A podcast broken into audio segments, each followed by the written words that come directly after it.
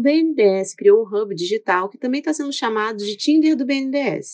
Pode nos explicar o que é e como funciona? Esse hub ele lista projetos de concessões e privatizações e as informações elas ficam bastante detalhadas para terceiros, né, interessados. É, até o momento, né, no lançamento teve 120 projetos é, e aí eles vão representar junto aí, né, se a gente for analisar todo o investimento, é, cerca de 260 bilhões de reais, mas aí é, há expectativa de até chegar a 300 bilhões de reais aí até o próximo ano. E um fato interessante aí, né, desse hub é que ele lembra muito a Bex. Né? A Bex ela usa uma plataforma muito similar, né, a, na lógica dela, só que aí ela sempre buscando conectar determinados projetos a investidores, só que na, na Bex, né, é uma plataforma de M&A, né, a maior plataforma de M&A da América Latina, ou seja, ela lista projetos é, de empresas né, a, a serem adquiridas, é, conectando aí aos investidores. De que forma essa inauguração pode de fato trazer os esperados 270 bilhões em projetos? Então, a gente precisa é, manter aí a nossa agenda fiscal, nosso controle de equilíbrio fiscal. Né? Lembro que quando nós tivemos a aprovação da regra do teto de gastos em 2016, pouco antes disso a nossa Selic estava em 14,25%. Né? A partir desse controle de gastos, dessa previsibilidade de gastos públicos, a gente passa a ter aí é, uma queda dessa taxa Selic. Ela foi para a mínima histórica, né, antes da pandemia, né, muita gente lembra aí dos 2% que ela chegou, é, que ela começou o ano nesse patamar né, de 2%, mas muito disso se deu por um choque que a gente viu na pandemia. Né? É, mas antes disso ela já estava na mínima histórica.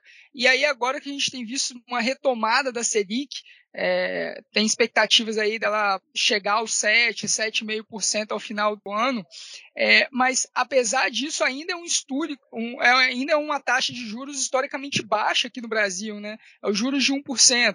Então, assim, é, por que, que eu estou falando aqui de gasto público e Selic é, para um tipo de investimento em infraestrutura, né? Porque são investimentos de longo prazo. E aí, para isso, basicamente, quando você tem uma taxa de juros menor como eu estou falando aqui, é, você tem maior atratividade desses projetos, maior previsibilidade, né?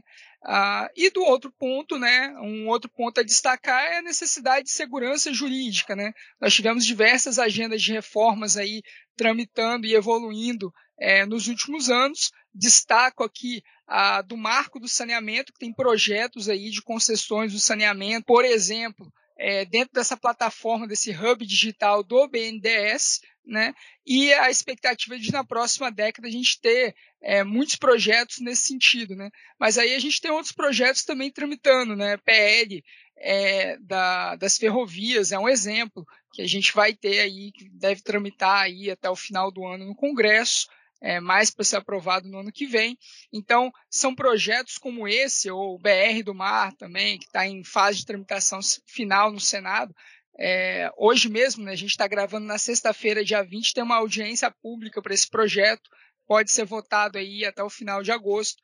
Então, são projetos que trazem mais segurança jurídica, que acabam, inclusive, é, ampliando o rol de projetos dentro desse hub de é, concessões. Na sua opinião, essa estratégia é uma tendência para outros segmentos? É basicamente o que o BNDES está fazendo. Eu já citei aqui o caso da Bex, né?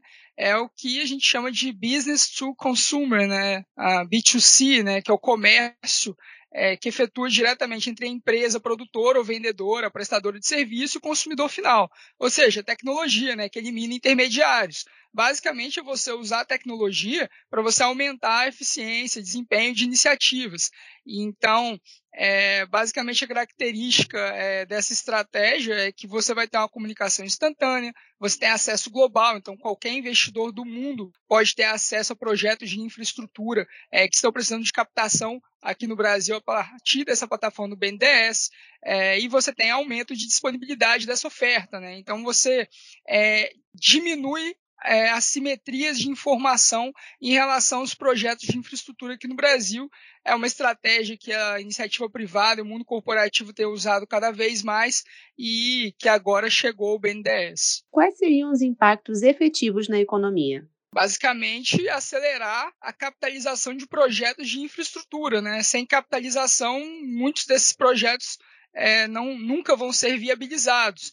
Então, é, a partir disso, né, o Brasil historicamente tem um, um investimento é, baixo do PIB em infraestrutura, fica cerca da metade do PIB de outros países emergentes, né, que bate 5%, aqui no Brasil é coisa de 2%, 2,5% somente. É, então, é, a gente tem um, um, uma necessidade, né, um, um, déficit de infraestrutura muito grande. Então, a partir do momento que você tem iniciativas como essa aí do BNDES, é, de disponibilizar esses projetos para capital privado, que é uma lógica completamente diferente do que a gente viu na década passada, né, de é, protagonismo de investimento do setor público. É, a partir disso, a gente tem expectativas de que esses projetos sejam viabilizados mais rapidamente e aí, assim, a gente possa ter é, um país com uma infraestrutura mais adequada para os nossos desafios.